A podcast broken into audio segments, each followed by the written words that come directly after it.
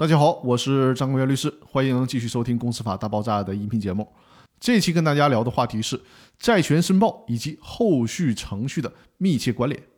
在公司清算过程当中，一项债权从申报到最终被列入清算，要经历几个关键的程序，而且这些程序是环环相扣的。那我来跟大家具体说一下。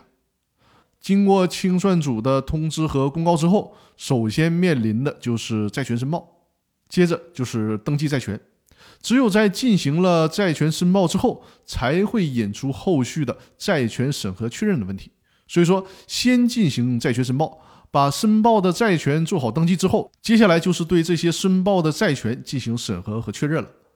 对申报的债权进行审核和确认，是为清算方案的制定和清算分配提供依据。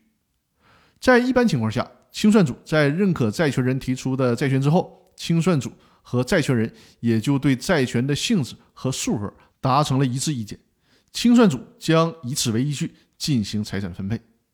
但是呢，也存在特殊的情况，也就是债权人对于清算组所核定的债权有异议，不认可清算组确认的债权。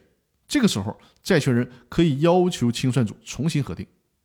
重新核定之后，债权人如果还是不认可，或者是呢，清算组压根儿就不给债权人重新核定。在这种情况下，债权人还可以向法院提起异议诉讼。另外，还有一个特殊情况，就是债权人在法定的债权申报期限之内没有申报债权，无论是因为清算组没有通知，还是因为债权人自己忘了申报，都可以通过补充申报的方式参与分配。但是呢，只能在尚未分配的财产当中进行分配了，已经分配出去的财产就没有迟到的债权人什么事儿了。